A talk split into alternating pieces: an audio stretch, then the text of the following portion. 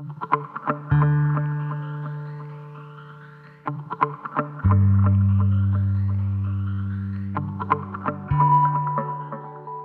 quedaron en las voces de paredes y barriales, atoradas en gargantas de aquellos hombres cabales.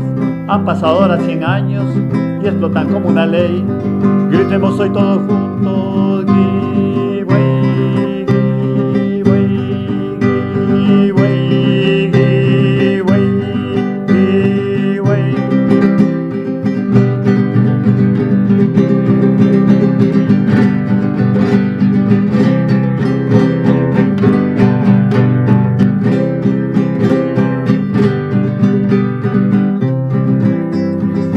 Boyero valeroso sin lucir corona rey.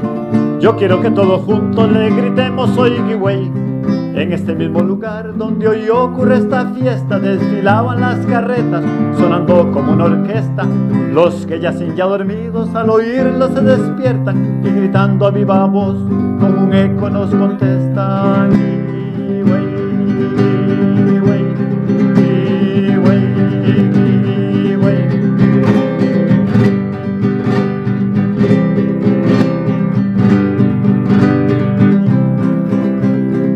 Boyero valeroso, sin lucir corona rey. Yo quiero que todos juntos le gritemos hoy güey. En este mismo lugar donde hoy ocurre esta fiesta, desfilaban las carretas, sonando como una orquesta. Los que yacen ya dormidos, al oírla se despiertan y gritando a viva voz, como un eco nos contestan.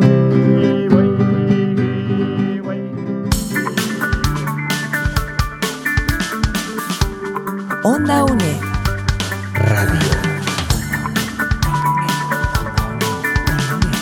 Imagen y sonido, hasta donde estés.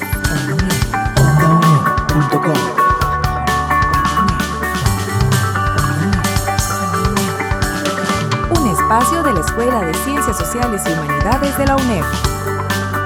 Hasta donde estés. Onda UNED. Acortando distancias. Saludos a todos los quienes, quienes nos escuchan.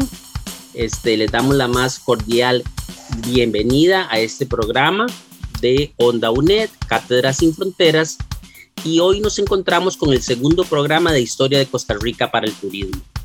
El día de hoy nos acompañará Emilia Calvo, quien es profesional en turismo, tiene una, tiene una amplia experiencia y nos ayudará a conocer más sobre diversos temas. Onda UNED. Acortando distancias. Acompañamos tus estudios. Cátedras sin Fronteras. ¿Podrías comentarnos un poquito acerca de tu experiencia en el mundo del el turismo? Sí, sí, claro.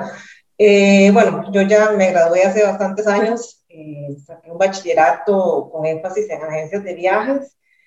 Eh, trabajé, mi primer trabajo fue algo bastante básico en una, en una tienda de souvenirs allá por Barramón y una cafetería. Era un lugar hermosísimo. Y fue un lugar donde tuve mucha experiencia porque eh, tuve mucho contacto con el cliente. Eso fue una de las cosas que me encantó. Después de ahí estuve trabajando en lo que es el teleférico del bosque lluvioso, propiamente en el proyecto allá al lado del Braulio Carrillo. Eh, luego de ahí me di un, un, descansote, un descansote de siete años. En ese tiempo eh, bueno, me casé, tuve dos hijos y bueno, quise ser mamá presente. Mamá presente, gracias a Dios la oportunidad también se daba. Y hasta que ya mi hijo cumplió tres años, el menor, eh, volví a reincorporarme al turismo. Un poco como con, cierta incertidumbre, porque a veces uno se puede actualizar bastante, te soy sincera, Heriberto. Y ahí, gracias a Dios, me dieron una oportunidad en una empresa hermana de Camino Travel que se llamaba Corel Technologies y ahí estuve en la parte de eh, ellos tenían un sistema, un software para turismo. Estaba un poco como la perspectiva del turismo, ya que parte, digamos, los compañeros eran eh, lo que eran ingenieros de software, eran los que creaban ese software y le daban el mantenimiento. Entonces ahí estuve mucho en la parte de servicio al cliente, dando capacitaciones a las a eh, empresas que compraban este software. lastimosamente luego vino la, la crisis del 2008 eh, ahí me quedé sin, sin, trabajo porque eso afectó mucho el turismo, ¿verdad? esta crisis inmobiliaria en Estados Unidos. Y luego me reinserté a um, una empresa ahí en Ciudad Colón, Aventuras Sierra Verde. Ahí estuve por 11 años hasta que otro, otra crisis nos afectó, ¿verdad? Que es la que estamos recién pasando. Eh, entonces estuve bastantes meses sin, sin, trabajo y ahorita, gracias a Dios, eh, desde el año pasado me reincorporé a otra agencia de viajes en, en lo que es eh, Ciudad Colón también, pero otro, con otro nombre, Calcón Ultrave, donde estaba mucho con la, muy, de, muy de cerca con, yo le digo la escuela alemana, porque en ambas empresas los, los dueños son alemanes y es muy interesante como la forma en que ellos manejan las cosas, la disciplina, eh, trabajar bastante y sobre todo la excelencia. Siento que son personas que son muy detallistas y que quieren realmente brindar servicio, calidad con muy buen detalle. Entonces es algo que uno aprendido, ¿verdad? Bastante y lo, lo, tiene uno como que ya en, en, las venas. Entonces, más o menos por ahí ha sido mi, mi trayectoria. Cátedra sin Fronteras. Muchísimas gracias, muy interesante porque a lo largo de, tu vida laboral mm, se puede ver claramente lo que, que la, el turismo opera en un contexto, ¿verdad? De económico. Es muy, es muy, muy, muy interesante. Quisiera ahora, Emilia, que, em, abordar un poco más el tema de turismo como, como tal y que nos metiéramos un poquito en el tema de cómo se forma un itinerario, qué es un itinerario eh, un itinerario turístico, cómo se forma y que me hablaras un poquito de esto. sí, claro. Eh, bueno, un itinerario es, es, una serie de servicios que, que, que un turista demanda. Eh, podemos tener un itinerario de un día, por ejemplo, el itinerario de, de, un tour, de un tour operador que dice yo vendo tour de un día, no sé, Manuel Antonio, empiezo a recoger a tales horas en tales hoteles, eh, tenemos la visita al parque, hacemos la introducción, caminamos por dos horas, luego tenemos, eh, salimos, tenemos un almuerzo y después vamos y dejamos a las personas en el hotel, por ejemplo. ¿verdad? Eso estamos hablando de un operador eh, local final. Las agencias de viaje también somos operadoras, porque nosotros también creamos paquetes, creamos, digamos, hacemos un conjunto de servicios, nada más que generalmente un itinerario se basa varios días. La, la, gente que viene desde lejos y no tan lejos, pues no va a venir a Costa Rica solo por una o dos noches. Evidentemente ellos vienen por, por bastante tiempo, o por lo menos es lo que uno quisiera, ¿verdad? Entonces, eh, el itinerario se forma de, digamos, lo que es, vamos a hablar de lo básico, básico, ¿verdad? Este, ¿Qué necesitamos? Alojamiento, transporte, porque definitivamente el turista necesita ir del punto A al punto E, y actividades es raro, digamos, no, no es que sea raro, puede tener turistas de que solo vienen a un hotel, por ejemplo, los que entran por nivel y se van a algunos de estos hoteles de, de la, del, Golfo Papagayo, por ejemplo, y están ahí una semana. Pero generalmente sí quieren hacer alguna actividad, porque muchos de esos hoteles son all inclusive, ¿verdad? Entonces, quiere hacer un tour, qué sé yo, van a Palo Verde, eh, hay tours a, a Tenorio, van incluso a Nicaragua, también pueden aprovechar, pueden ir a Granada, etcétera. Entonces, eh, siempre va a haber una actividad o casi siempre va a haber una actividad. Es raro, a no ser que alguien, ¿verdad?, venga como, no sé, un descanso, qué sé yo. Entonces, ¿qué, ¿qué es lo que uno necesita para crear o tener un itinerario? Lo básico, los datos de las fechas en que la gente va a viajar.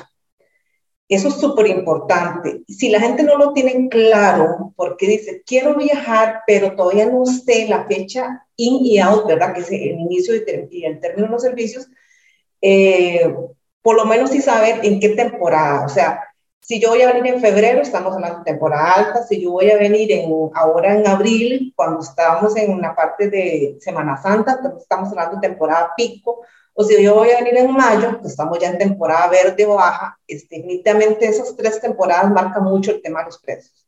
Pues si no sabemos cuándo va a venir, pues evidentemente cómo vamos a cotizarle, ¿verdad? Entonces, si no hay fechas exactas, al menos en qué mes ellos quieren realizar su viaje. Otra cosa súper importante, evidentemente, tener la cantidad de personas, ¿verdad? ¿Cuántas personas son? Una, dos, es una pareja, eh, papá e hijo.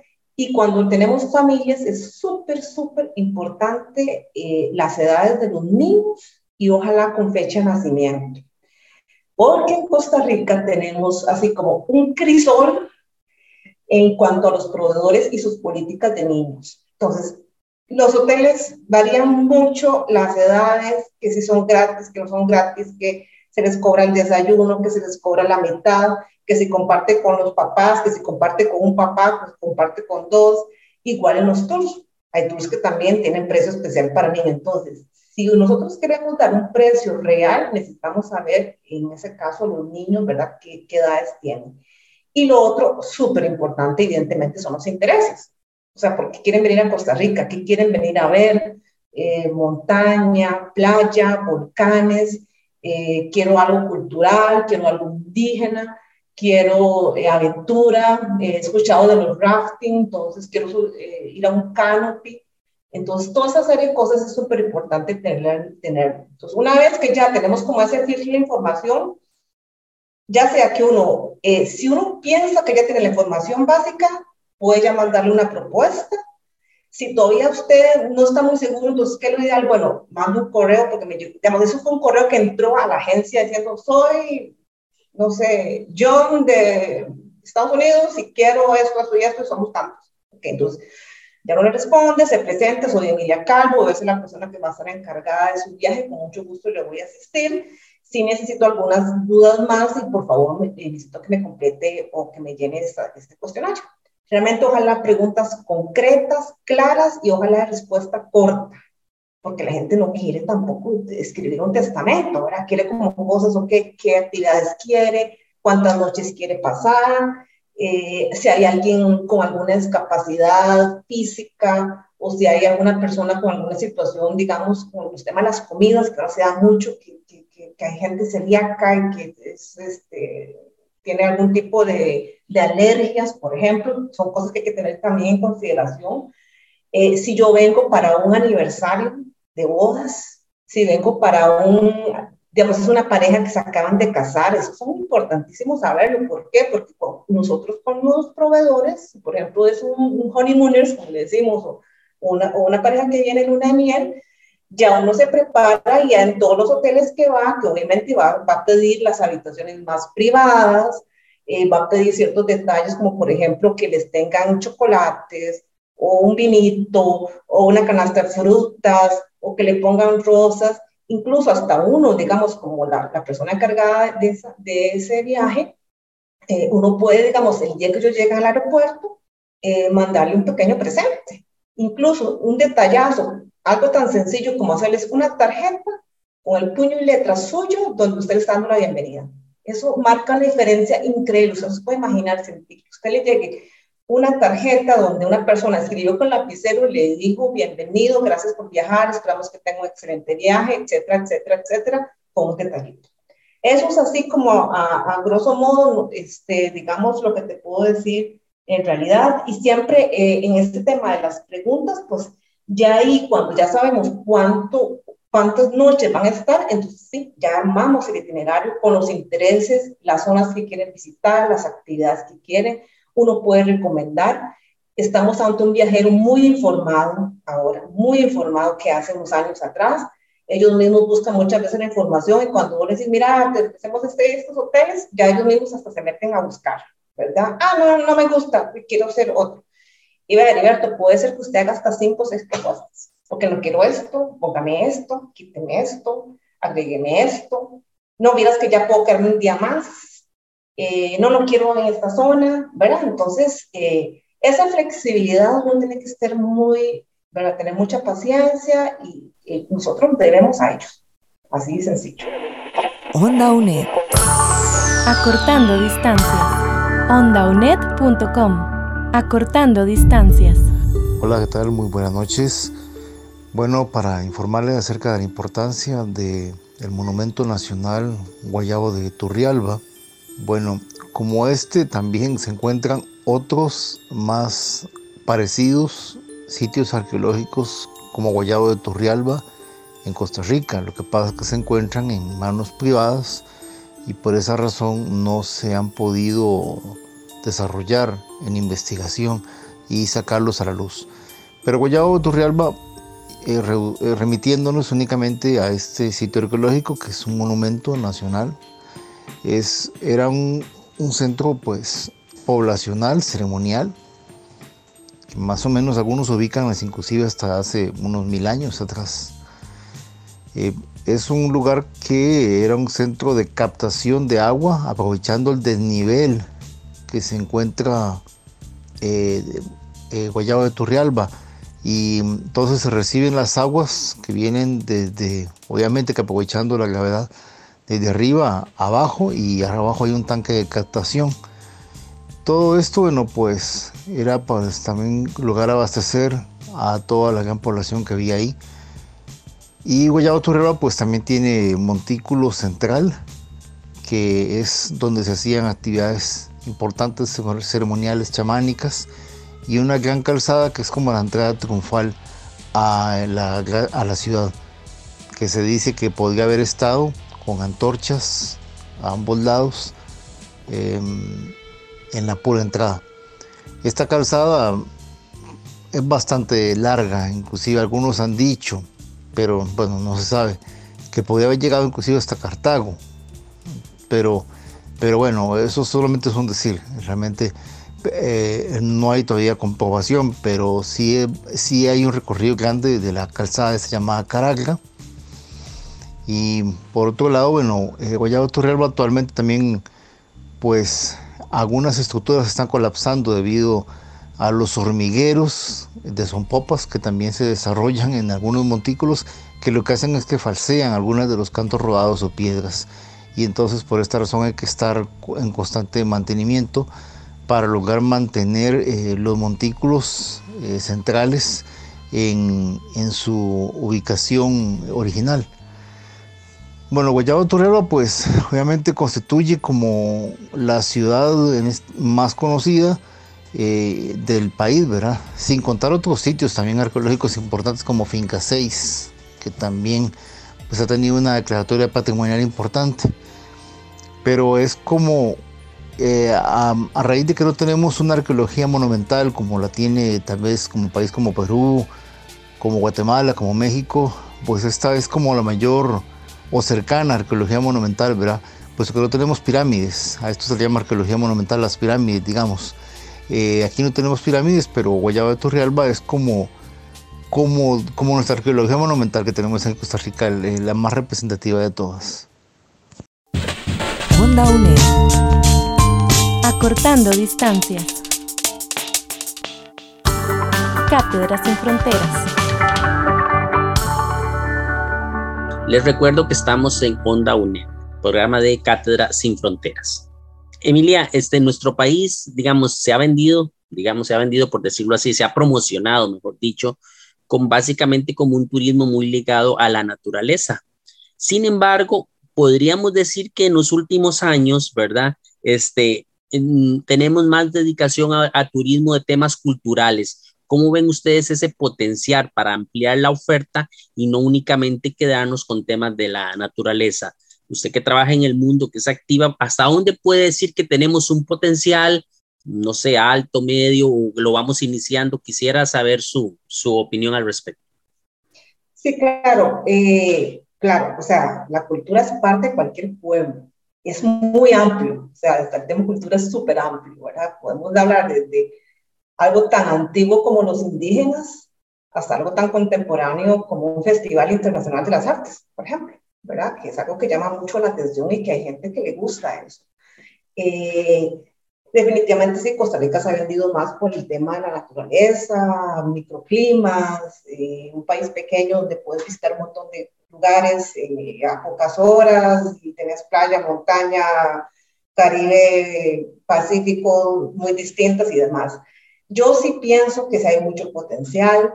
Eh, por ponerte un ejemplo tan, tan sencillo, eh, el tema este de que nosotros tengamos el patrimonio mundial con, con las esferas allá en el delta del Tiquís.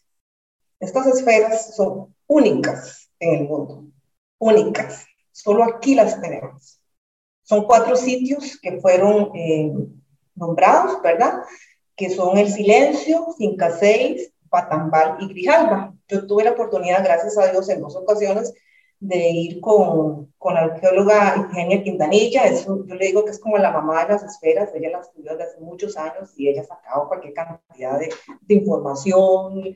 Creo que estaba con un libro, eh, su blog y demás. Y, es interesantísimo escuchar eh, de parte de, la experta todo lo que ahí hay, o sea, todo lo que eso significa para, para Costa Rica y, y para nuestra cultura indígena lastimosamente muchas veces invisibilizada, ¿verdad? Ya lo sabemos. Entonces, eh, de esos cuatro sitios, solo Finca 6 es el único sitio que está apto para recibir turistas. Que ahí está el Museo de Costa Rica, eh, hizo su propio museo, eh, hay una guía interpretativa, ya vos salís, digamos, del, del museo y ya recorrer, recorrer los sitios, pero los otros tres sitios no. O sea, si acaso hay un ¿verdad? Eh, tal vez un rótulo o algo por el estilo, la gente no sabe ni cómo llegar.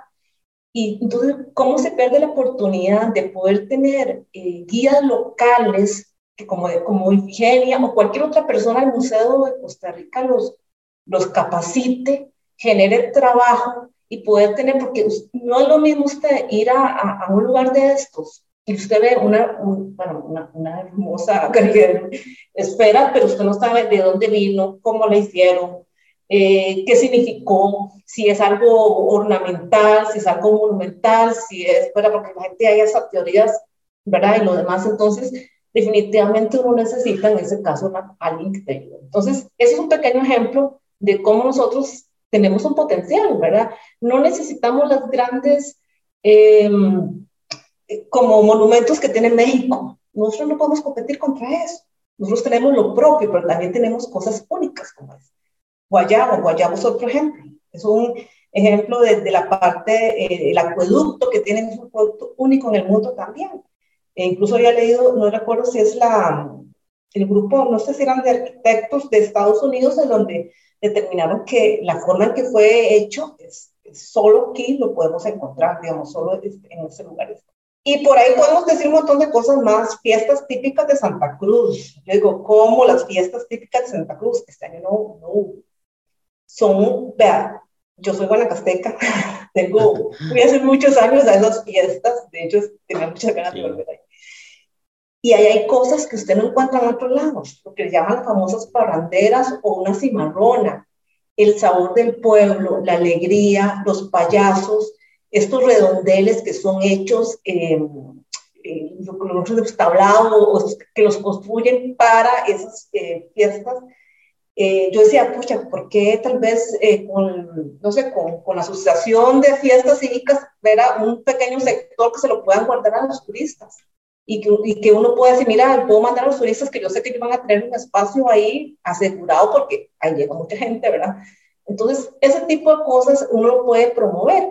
Ahí mismo también eh, sé que existen un, grupo de mujeres que hace muchos años se le llamaban las tortilleras, ahora se llama tortillas, en donde ahí tienen comida típica. Es algo que aquí cuesta.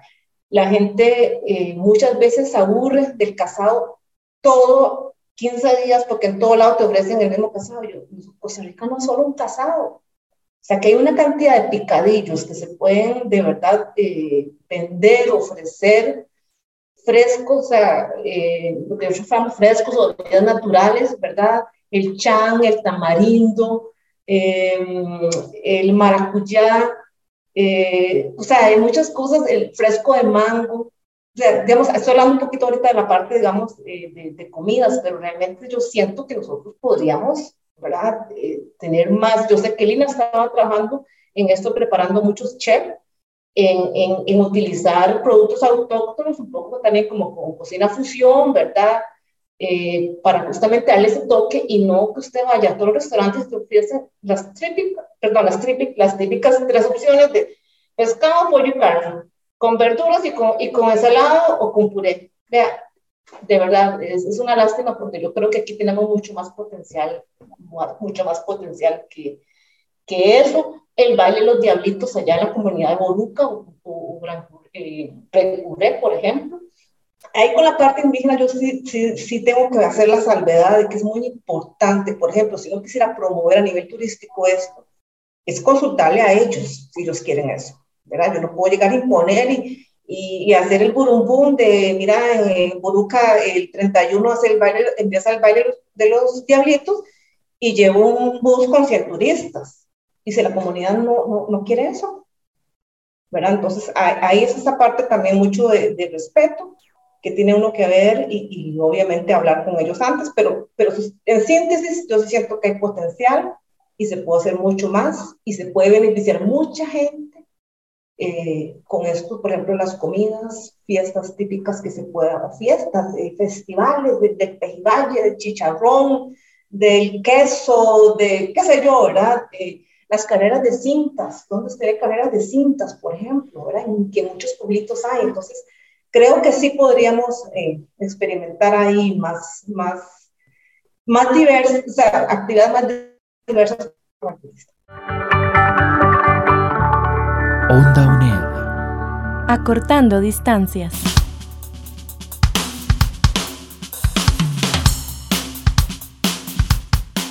Muchas gracias Emilia por haber participado el de hoy en nuestro programa de radio de Onda UNED, Historia de Costa Rica para el Turismo.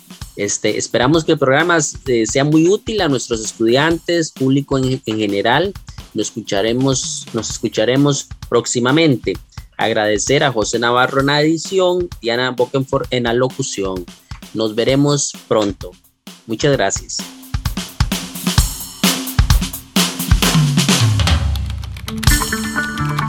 Acompañamos tus estudios. Cátedras sin Fronteras.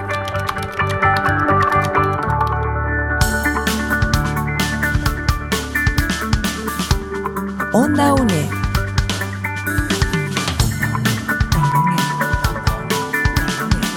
Imagen y sonido. Hasta donde estés. OndaUNED.com